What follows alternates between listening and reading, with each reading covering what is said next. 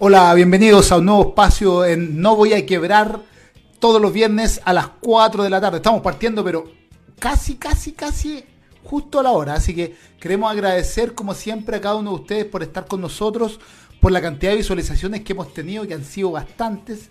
Recordarles también que ya estamos en Spotify y estamos transmitiendo en directo por YouTube y también por eh, Facebook en paralelo. Agradecerles también a cada uno de ustedes por sus mensajes. Ahí está nuestro WhatsApp de Estados Unidos y también nuestro mail hola arroba hubradio.online para todas sus, consultas si necesitan temas y el teléfono más 1 305 677 0389 que está apareciendo ahí en pantalla. Agradecer a cada uno de ustedes por todos sus comentarios y cada una de las visualizaciones que tenemos en cada uno de nuestros espacios. Benjamín, no sé si estás por ahí ya, Benjamín. Aquí estamos, Marcelo. Hola, muy buenas tardes a todos. Estamos muy contentos de iniciar un nuevo programa de No Voy a Quebrar. Día viernes a las 4 de la tarde, empezando de manera puntual en esta semana que está cargada al emprendimiento y la innovación femenina. Oye, sí, ah, la estamos rompiendo. Hemos tenido harta gente que nos dice, oye, qué bueno que estén trayendo mujeres, que también nos enfoquemos en, todo lo que se está haciendo, digamos. Yo creo que eso es súper relevante.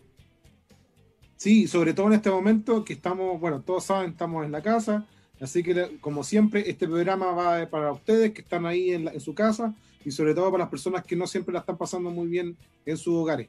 Hoy día tenemos una invitada, Marcelo, realmente una exponente experta de lo que es el mundo de los emprendimientos de base científica, una, referente nacional de innovación.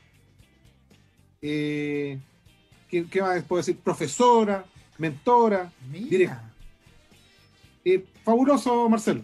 Oye, sí, cuando, cuando Benjamín me dijo que ya habíamos conseguido poder tener, tal, tener estar con ella en el programa, dije ya, démosle, esta es la semana de la mujer. Así que ya estuvimos con Ana María eh, el, martes y hoy día estamos ya con... Cuéntenos por favor, nombre invitada. Bueno, ya ustedes lo vieron en algunas redes que también salió la publicación. Estamos hoy día con Verónica Césped, directora del Centro de Innovación y Emprendimiento no Universidad de Santiago.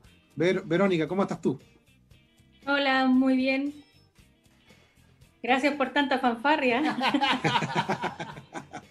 no, queremos, pero, es verdad. Gracias, eh, gracias. Eh, tienes, varios sombreros. ¿ah? Sí. Soy media mentolatum, como dirían algunos. Oye, Vero, y, yo me he enfocado bastante en, ver tu perfil y, hay un tema que para nosotros es bien relevante, es porque en el mundo que tú te mueves eh, hay muy poca, muy, poca mujer. ¿Cómo te ha tocado vivirlo a ti, Vero, desde ese punto de vista? Mira, bastante bien. De hecho, en ciencia, cuando partí estudiando, éramos mitad y mitad. Así que en esa línea no es tanto. Claro, en ingeniería, como el rol de ingeniera, claro, ahí somos menos. Pero en, mi carrera particularmente éramos 50 y 50. Así que en, esa línea no, fue tan terrible como en otras, como mecánica o, construcción. Pero he visto que ha ido en aumento, gracias a Dios. Eh, así que no, no, no fue tan tan, eh, tan traumático como, como otros casos que he escuchado, pero sí ha habido una evolución. Y eso sí se agradece que ahí el género esté apoyando. Que está apoyando. Oye, Vero, cuéntanos un poco de ti. Bueno, los que estamos metidos en el tema del mundo del emprendimiento, innovación, de lo que son las incubadoras de negocios, de lo que son las mentorías, de lo que son las, clases, las aulas. Cuéntanos un poco de ti para que la audiencia también eh, sepa con qué estamos. ¿ah? Ah, bueno, yo estudié, se me ocurrió estudiar ingeniería civil bioquímica en la Católica del Paraíso. Eh, de ahí, justo cuando estaba terminando mi carrera, eh, con un ex compañero que no terminó la carrera, se fue a otra línea, dijimos que queríamos emprender. Entonces empezamos a tirar líneas casi en el último y penúltimo año y se nos ocurrió hacer un emprendimiento. Como no teníamos eh, capital, dijimos, bueno, ¿cuáles son nuestros recursos o competencias? Entonces ahí dijimos, bueno, claro, dijo, hagamos algo en asesorías inicialmente, con eso capitalizamos y armamos nuestro emprendimiento que era un poquito más de base tecnológica. Porque en esos años no había ni capital semilla, los bancos no prestaban dinero a los emprendedores como ahora, entonces esas cosas como que han cambiado bastante en los últimos 20 años. Entonces ya partimos con, con, esa idea y nos empezó a ir bien en las asesorías. Empezamos a hacer asesorías a pequeñas empresas. Eh, según yo era de proceso, iba muy técnica. Y lo que menos hice fue ver temas técnicos y vi mucho de estrategia de negocio. Entonces, la empresa que me tocó el gran desafío estaba en quiebra. Entonces ahí dije, ya, bueno, nosotros estamos recién partiendo, no queríamos decir que no sabíamos mucho en, en esos tiempos, pero nos resultó bastante bien. Eh, sacamos por un tiempo la empresa a flote eh, que nos tocó trabajar y estuvimos haciendo, mira, de todo lo que se podía. De hecho, nosotros como éramos emprendedores llegamos a ser 14 o 15 personas como equipo. Y hacíamos de todo. De hecho, hasta arreglar el techo nos tocó. Así, hasta ese punto por, por economía dijimos, ya, ¿quién arregla el techo? Yo arreglo los pisos, yo aprendí a arreglar pisos. Así que entre todos hacíamos de todo. Pero morimos en el crecimiento, ah. porque no teníamos lo que ahora sé, por ejemplo. Así que lo volvería a hacer de nuevo, pero quizás estaría en, otro, en otro tema. Y ahí entré a la Universidad de Santiago a hacer un magíster de gestión tecnológica. Y en ese punto me di cuenta todo lo malo que estaba haciendo, todo lo que no debía hacer, lo estaba haciendo yo. Y ahí fue súper difícil tomar la decisión de parar la máquina y bajarse. Fue súper como fracasar, sentirse fracasado, sentir que estás a punto de quebrar. ¿Cómo es posible que vendas y no ganes ni un peso? Ese, esa era la lógica. ¿Cómo vendo tanto y no tengo ni un peso? Claro. Y esa fue la, la opción, es decir, hay varias opciones en la actualidad, pero en ese momento fue para parar la máquina. Y cuando seguía estudiando, me ofrecieron entrar a la universidad a trabajar en el Centro Innovo, que era algo nuevo. Así que estoy dentro de la fundación. Pues desde, de hecho, partí como un ingeniero de proyecto, haciendo proyectos, formulando, hasta lo que es ahora. Y en ese proceso también me invitaron a hacer clases. Yo jamás en mi vida se me había ocurrido oh, hacer clases.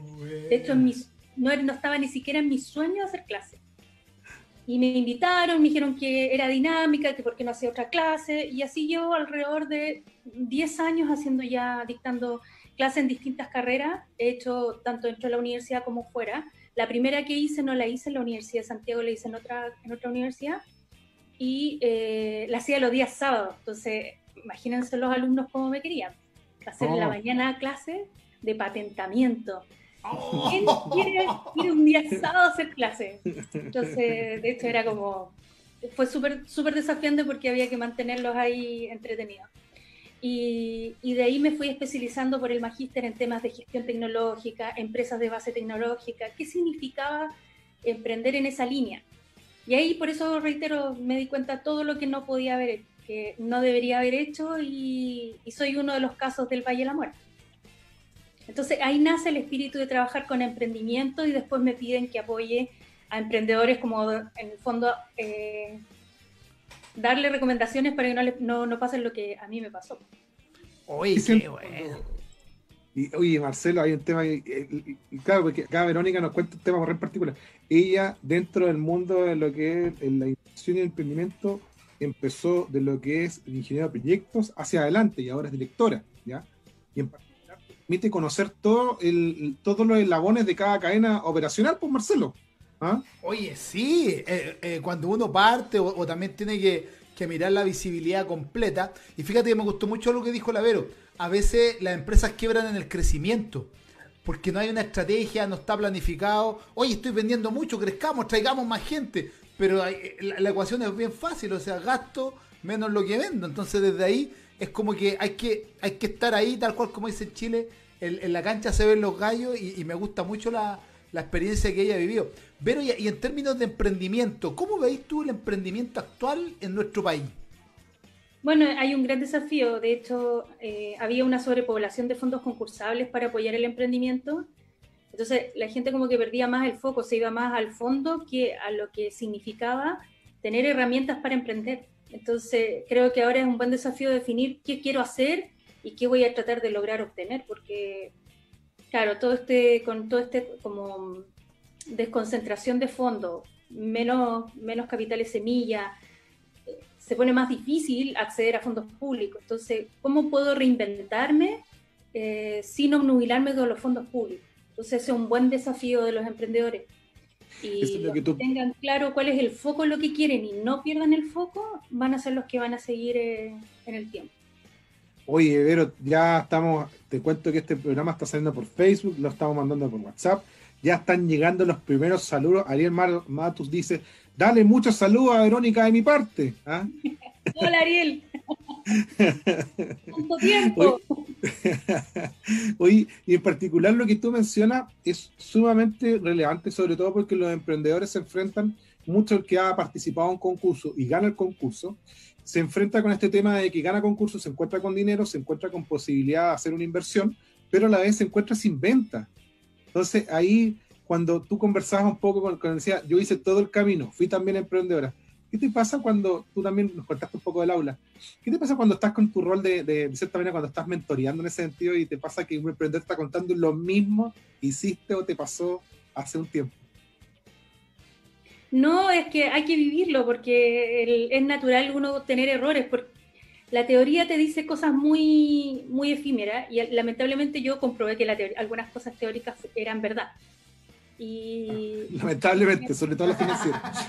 Sí, lamentablemente sí. Entonces, hay que tener un cierto como, mm, como orden de, base. Y eso es lo que uno tiene que ir aprendiendo. Y es natural que uno no sepa, uno nace, uno en realidad no, no nace emprendedor, como dicen.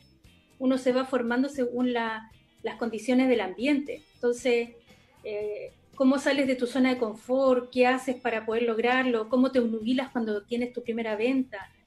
Eh, de repente como que, ah, ya vendí y ahora eh, no tengo que seguir planificando. Y ese es uno de los errores que pasa con los emprendedores. Entonces, cuando tú lo ves, no es que solamente me pasó a mí, nos ha pasado a muchas personas, entonces los entiendo perfectamente y empatizo con lo que viven, pero sí trato de decirles que no pierdan el foco y eso es uno de los problemas me, quedo en el día a día y como emprendedor debo seguir avanzando, no seguir en el día a día porque eh, lo que viene el COVID es como, por ejemplo, ¿qué pasa ahora? ¿Qué hago?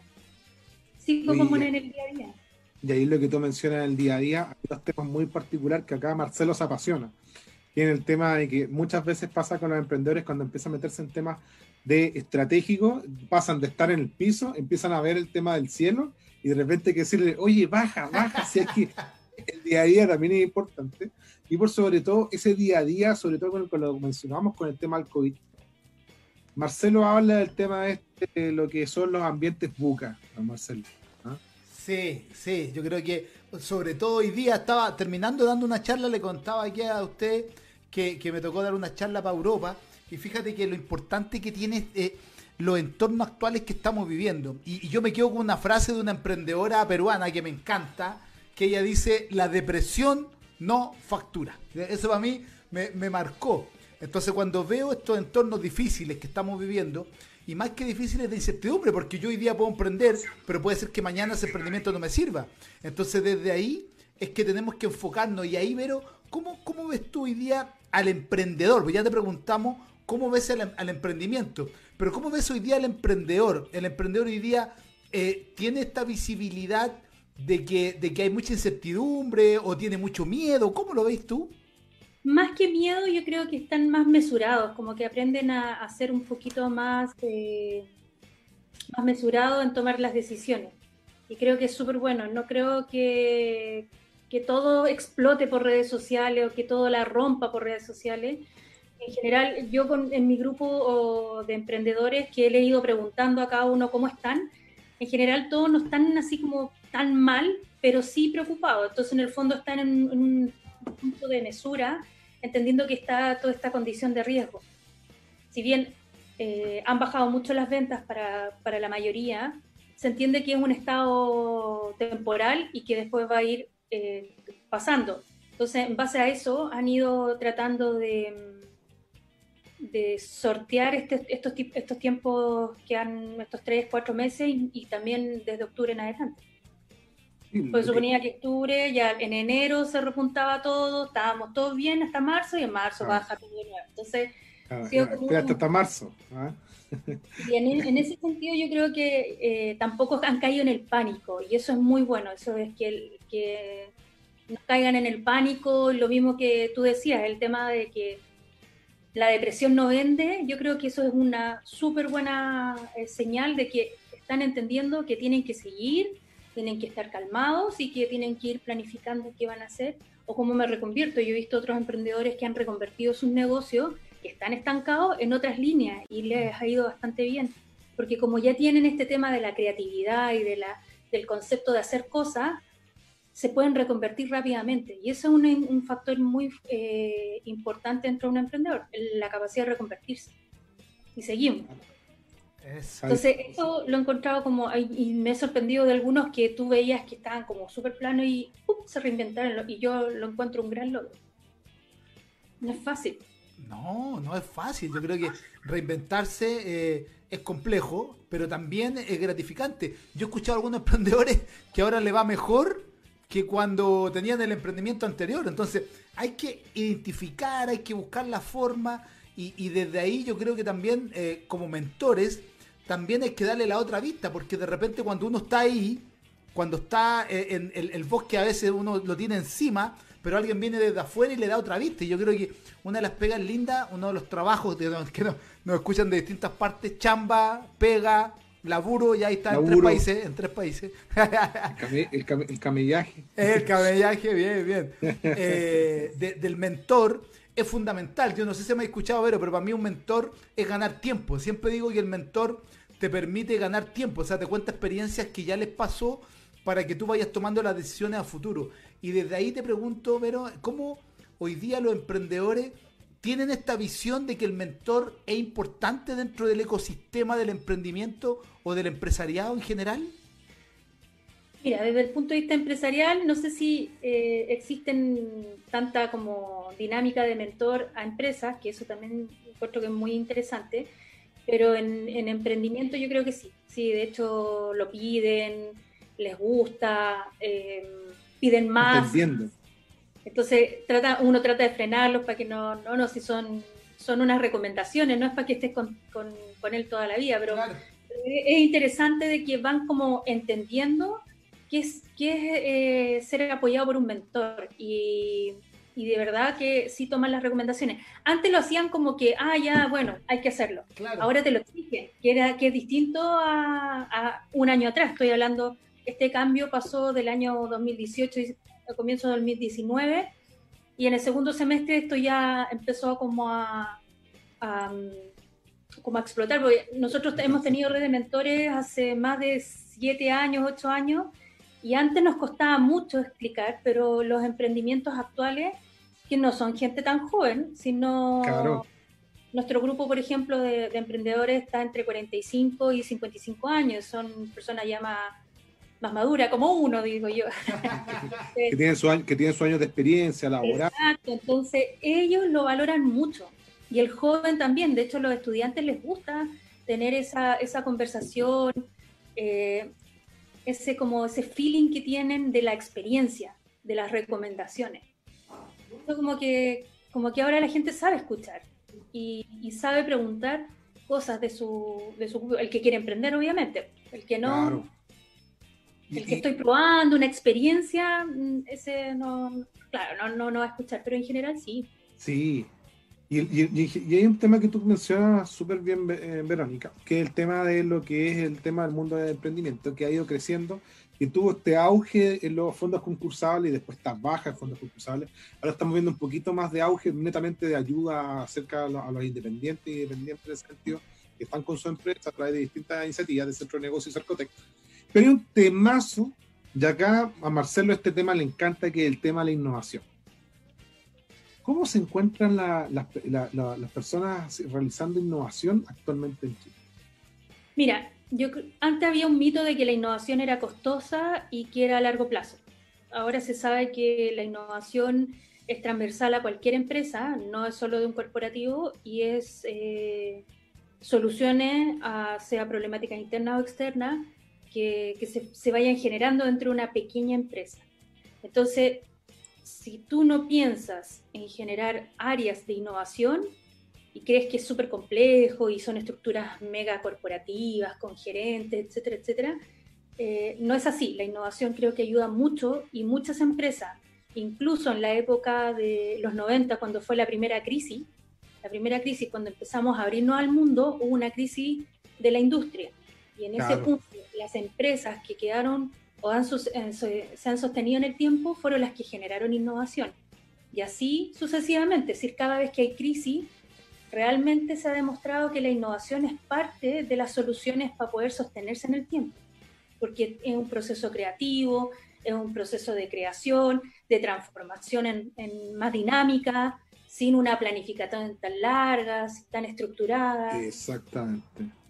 Exactamente. Y no se condice o no, no compite con la operación, que eso es lo que a veces se creía que iba a afectar la operación. Y que, no, hay gente cortada en ese sentido, ¿no? Y que claro, si hay mucha gente cortada, no, voy a perder mi empleo, no, es que viene una máquina, no, oye, ya nos vamos todos. ¿ah? Y, y, ese tema de innovación ahí, Marcelo, tú que lo complementas también con lo que respecta a este tema de lo que es la, agilidad. Sí, oye, para mí el tema innovación es un temón y, y aquí algunas cosas interesantes que de, repente sentimos como que tenemos que ir a hacer un máster o un magíster a, Harvard casi para poder innovar. Y innovar es mucho más fácil que eso. Y desde ahí las metodologías ágiles te apoyan muchísimo, porque en el fondo lo que tienes que buscar es tratar de hacerlo rápido. O sea, experimenta, experimenta, experimenta. Ve lo que te sale bien, lo que te sale mal. Eh, que las personas vayan probando en corto. Entonces, desde ahí, yo creo que innovar es la forma, y tal como dice Avero, de repente se, se como puede mal entender de que, claro, van a sacar gente, y la verdad es que no tiene que ver con eso, tiene que ver con ir generando nuevas propuestas de valor en el tiempo, porque quizá para mí hoy día es beneficioso de una forma, pero en un mes más voy a querer algo más, porque todos siempre queremos algo más, ¿no? Exactamente, de hecho eh, la agilidad es parte de, estos procesos porque son procesos creativos para generar soluciones a problemáticas definidas que pueden ser dentro de la empresa como comprar una máquina u otras cosas. Yo muchas veces vi casos de gente que, empresas, pequeñas empresas estoy hablando, que compran una envasadora y después no la pueden ocupar porque también hay un, hay un, un tema muy importante que tiene que ver con la cultura. Entonces yo puedo traer las cosas o las ideas más disruptivas y quizás no es necesario para esa empresa, y tengo que generar un cambio cultural para poder agilizar ese proceso. Entonces, no es solamente es, agilidad y también cultura, es decir, que la gente tenga ganas de, de, hacer ese cambio. Si no, la innovación no va a funcionar. Y por eso las máquinas quedan ahí guardadas, porque tal, él se sedujo, este, me acuerdo este empresario se sedujo para estas empacadoras automáticas, pero después se dio cuenta de que no tenía el personal calificado, eh, tenía que despedir gente que para él ya trabajaba 20 años y no le interesaba despedirlo.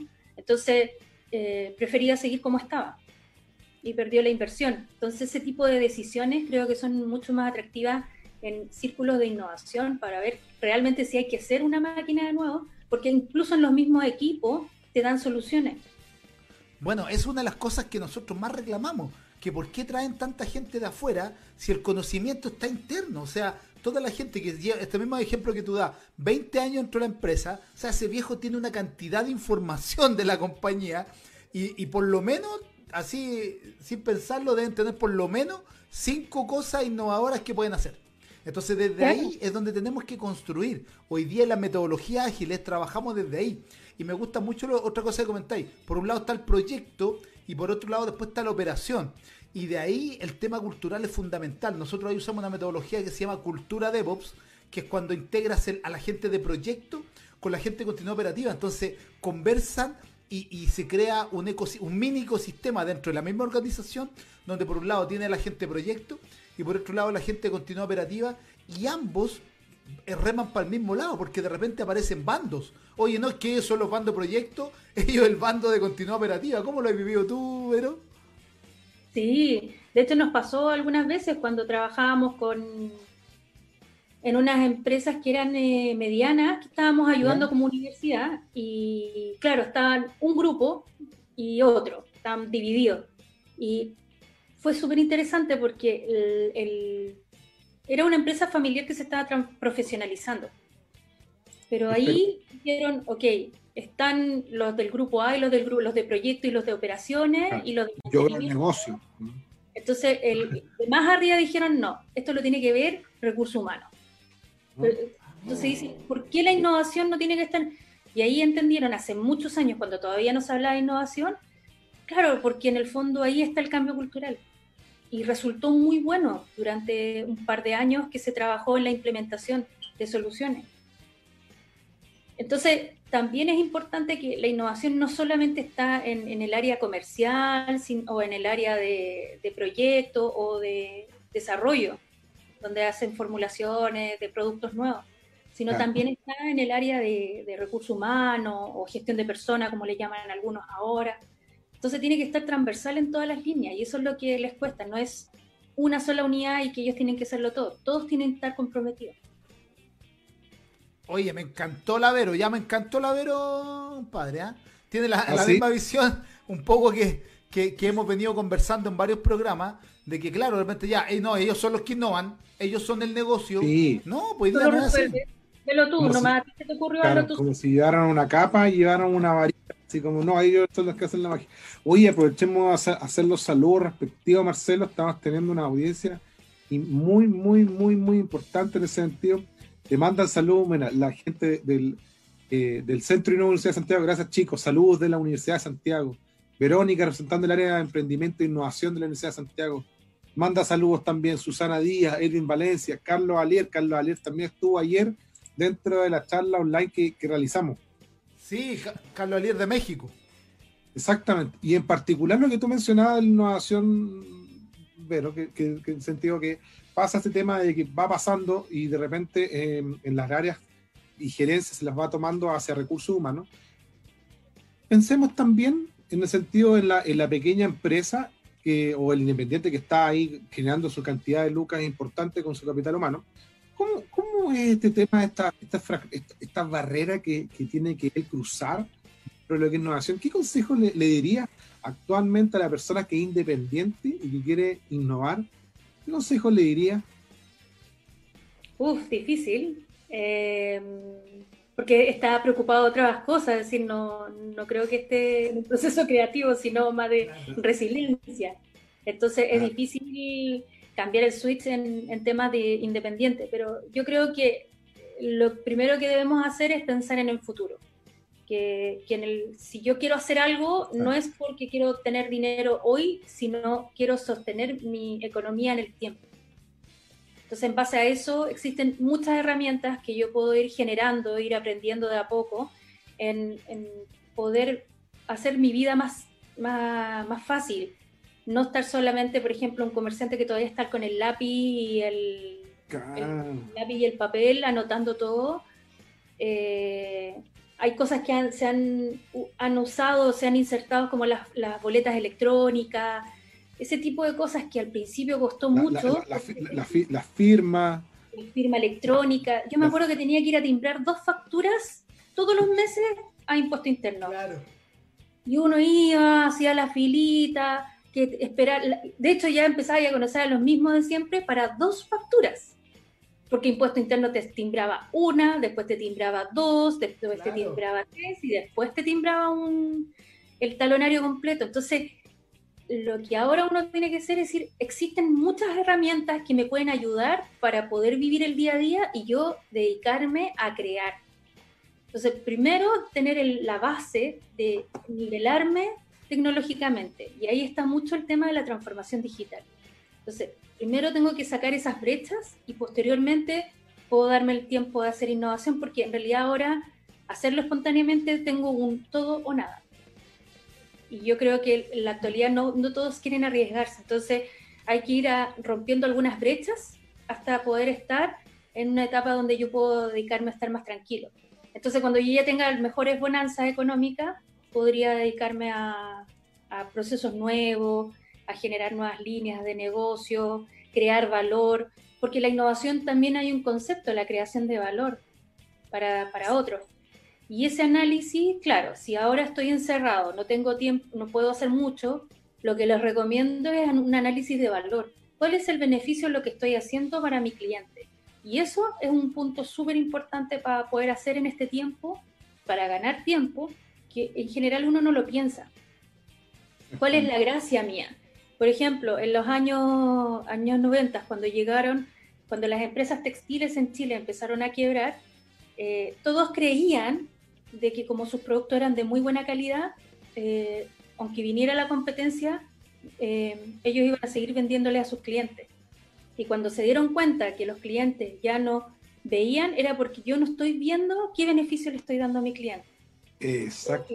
Yo lo estoy haciendo bien y me estoy mirando el ombligo, como digo yo, y no realmente lo que está pasando afuera. Entonces, quizás en este tiempo es pensar qué es lo que quiere mi cliente. ¿Cómo lo puedo renovar? ¿Cómo lo puedo cambiar? ¿Cómo lo puedo recautivar? Y ahí ese tema de lo que tú dices, cómo lo puedo cambiar, cómo lo puedo recautivar, es la palabra que se ha tomado un poco el 2020, la reinvención, Marcelo. ¿ah?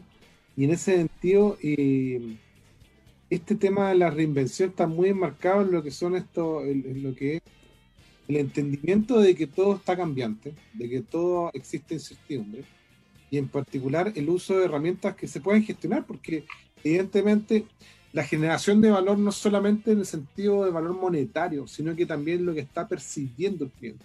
Y sobre todo para los clientes nos están viendo qué es lo que estamos recibiendo como tal y sobre todo ya no estamos de cierta manera, como tú bien decías, iban con, con las dos facturas, hacían la fila, ahora está todo online porque ya no solamente hay una, una demanda local, sino que también una demanda global, porque estamos en un ambiente globalizado, ¿no, Marcelo? Sí, oye, qué, buen punto tocas. Fíjate que hoy día la globalización tenemos que verla a nuestro favor, ¿ya? Herramientas como freelancer.com, que yo comentaba ayer, donde tú pones ahí, a mí me han hecho logos, páginas web, eh, diseños de dibujitos, o sea, lo que tú quieras. Hoy día la globalización es fundamental y mucha gente la, ve, la vio como una amenaza. Y, en el caso nuestro, sobre todo nosotros en Chile, que es uno, de los países caros de Latinoamérica, hay que verlo como una oportunidad. Entonces yo lo he contado en otra oportunidad, el, tema del libro está hecho el editor tan Perú, eh, en Puerto Rico estamos haciendo otra parte, ocupemos la globalización, enfoquémonos en productos y servicios, que tal como dice Lavero y Benja, que generen valor, pero veamos también cómo trabajamos con un ecosistema latinoamericano. Yo lo he dicho muchas veces, yo ya no me siento chileno, yo me siento latinoamericano, porque creo que Latinoamérica tiene que disparar. El otro día te contaba, Benja, ando buscando una bandera en Latinoamérica y no existe. O sea, no puede no haber una bandera en Latinoamérica. Hoy día la globalización está y podemos generar valor. Fíjate que yo en este telefonito celular que tengo acá, tengo teléfono de Estados Unidos, de Perú y de Chile, con una central telefónica que está en Estados Unidos, que me cuesta 70% más barato que contratarlo en Chile. Ahí estoy generando un valor. O sea, es increíble. Me estaban cobrando de UF por anexo y acá tengo 100 anexos por no sé cuánta, por un octavo de dinero de lo que me estaban cobrando allá. Entonces, veamos esa visibilidad. Por otro lado, si nos vamos fuera del mundo eh, monetario, vámonos, por ejemplo, a herramientas como la que tiene Colombia, a lo María, deberían pagarme por, por la publicidad que hago. ¿ah? Por el placement. Claro, Hay, hay una herramienta que por 300 dólares mensuales tenía una persona que te colabora desde el punto de vista de entregar valor y entregar valor desde el punto de vista de un call center. Certificado, normas COPC internacional, etcétera. Entonces, hoy día la globalización es parte de lo que tenemos que hacer. ¿Cómo lo veis tú, Vero?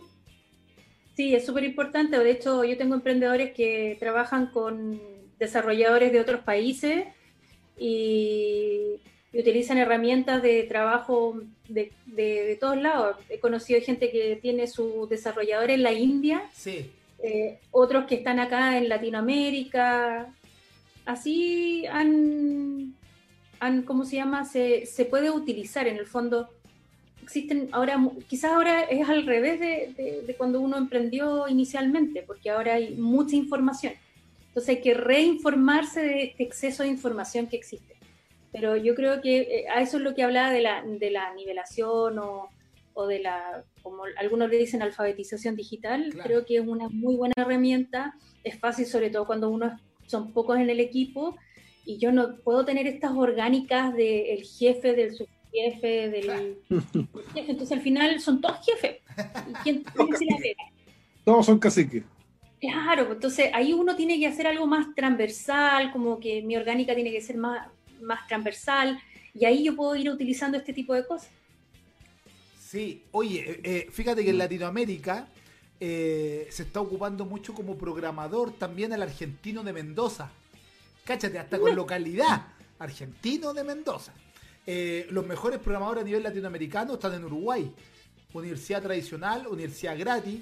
Los, los muchachos antes de, de terminar ya los están llamando de otros países para que se vayan para allá. Entonces, claro, hoy día la globalización nos permite hacer eso. Al revés, nosotros también podemos dar servicios para otros países.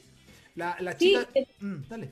De hecho, nosotros como incubadora tenemos un convenio con otras de donde pueden los emprendedores cuando van buscando mercados nuevos ir saltando de una incubadora a otra teniendo un, un- Qué un tremendo. acuerdo.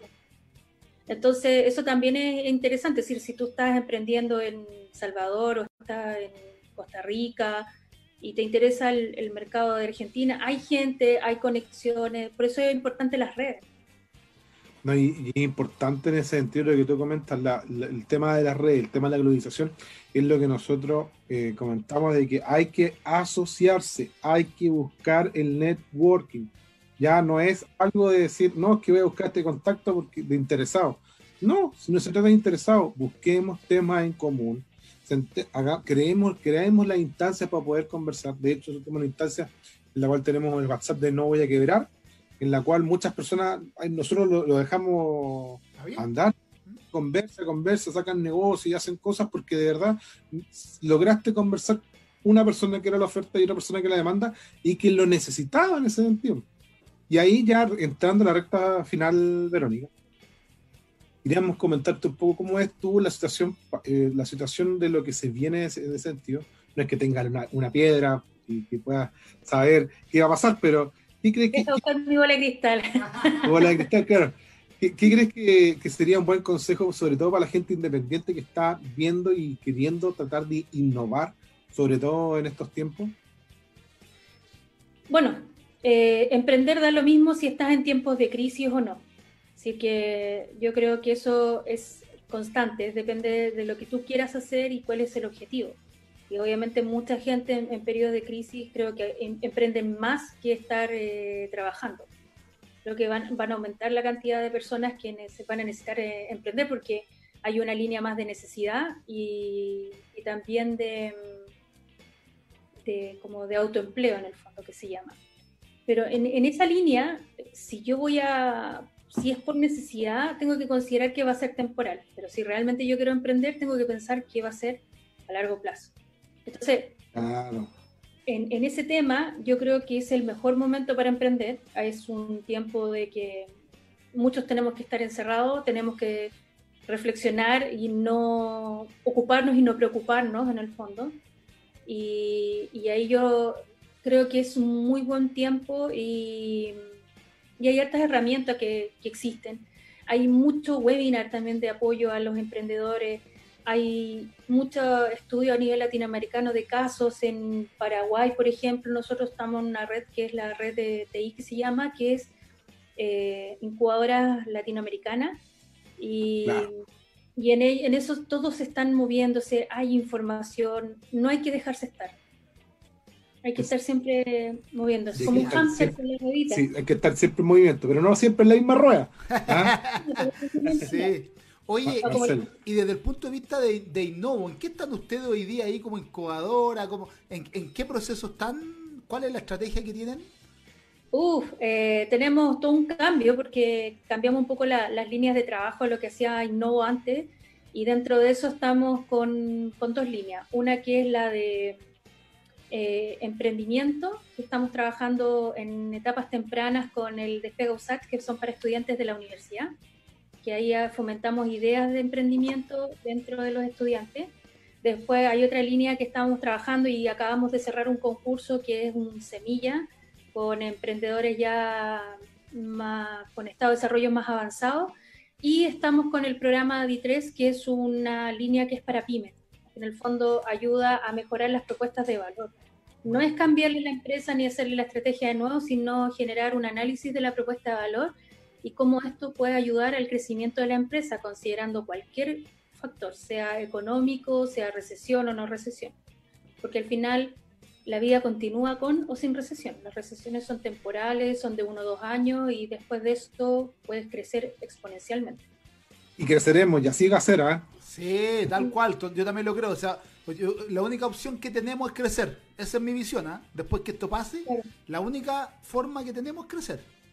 Bueno, algunos indica, eh, indicadores económicos decían que la recesión venía con COVID o sin COVID, así que se habló el 2018, yo estoy escuchando de que venía la desaceleración, venía una recesión.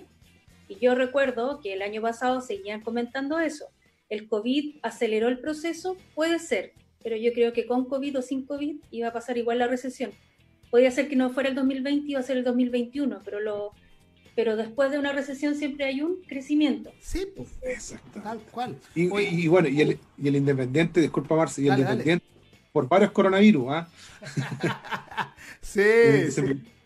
Esa, esa, esa frase también la acuñamos de, de, una entrevista que hicimos a una argentina que decía que ella en, en Argentina había pasado no sé cuántos coronavirus, así que, este, que estaba ya. Se, venía a Chile a mejorar y vino el 18 de octubre.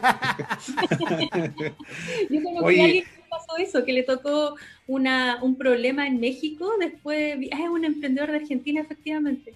Estuvo en México, no sé qué le tocó, fue a otro lado también y después le tocó en octubre en Chile. Entonces era como que no se preocupaba. Dice, pero ¿cómo no estás preocupado? No, mira, y se ocurrió quedarse en el centro de Santiago así como justo ahí ah, donde, las papas queman. El rigor. Yo le decía, pero ¿y tu seguridad? No, dijo, estaba con una tranquilidad como que no le afectaba. Yo le decía, parece quieta, es como el, ah. se te ir a los Buenísimo. Oye, Berito, eh, ya se nos, se nos fue la hora volando. Muy, muy interesante la conversa contigo, muy distendida. Cuéntanos cuáles son tus redes sociales, dónde te pueden ubicar porque ya aquí están preguntando algunas personas dónde te pueden ubicar para, hacerte preguntas tanto en la incubadora y, de ti como mentor. Mira, en minnodo.cl están nuestros datos, para no dar, porque mi correo es muy largo, yo tengo un nombre y un apellido largo, entonces al final es como HTTP, TP, no, eso no va a resultar. ¿Ya? Pero, pero es mi nombre punto apellido, arroba Perfecto. Y, por Innova me pueden encontrar y en redes de mentores también por ahí y por, eh, en general, por ahí, por mentoría, creo que por ADN Mentores también. Ya, perfecto. Oye, queremos agradecerte. Benja, tenemos que hacer el ritual, que no se te olvide el ritual. Sí, siempre, siempre. Y hay un ritual, no te, creo que no te, no te habíamos comentado, Verónica, pero nosotros cuando iniciamos este programa, lo iniciamos porque es un espacio de fortalecimiento para los emprendedores y ¿Ya? está dedicado a este programa que empezamos, ¿qué, es lo que más quiere este, el, emprendedor en este momento? No quiero quebrar. Así que juntamos las manos y decimos, no voy a quebrar. Así que, no. No voy a quebrar. No, no, no, si no va a resultar. No, no, no, no, no. Exactamente. Oye, muchas gracias, muchas gracias, Verónica. Espero que le hayas pasado muy bien en esta experiencia. Sí, gracias a ustedes. Le, decimos a toda la audiencia y agradecidos también de que tengan, que estén bien en sus hogares, que tengan un buen fin de semana. Y Marcelo, las últimas palabras siempre para el anfitrión. Oye, muchas gracias, gracias a todos, gracias por estar. Se vienen nuevos espacios, miren Hub Radio la próxima semana. Colombia, República Dominicana, Perú, Uruguay y Chile. Estamos, pero somos la emisora más internacional que ustedes pueden ver. Es más, tenemos un reconocimiento que todavía no lo publicamos en las redes sociales. La otra semana lo vamos a publicar. Se viene el lanzamiento de el libro Hackeando el Cambio. Y nos vemos entonces en un próximo episodio de No Voy a Quebrar. Así que muchas gracias y nos vemos en una próxima oportunidad. Chao, Benja, chao, chao, Benito, gracias. Que estén muy bien.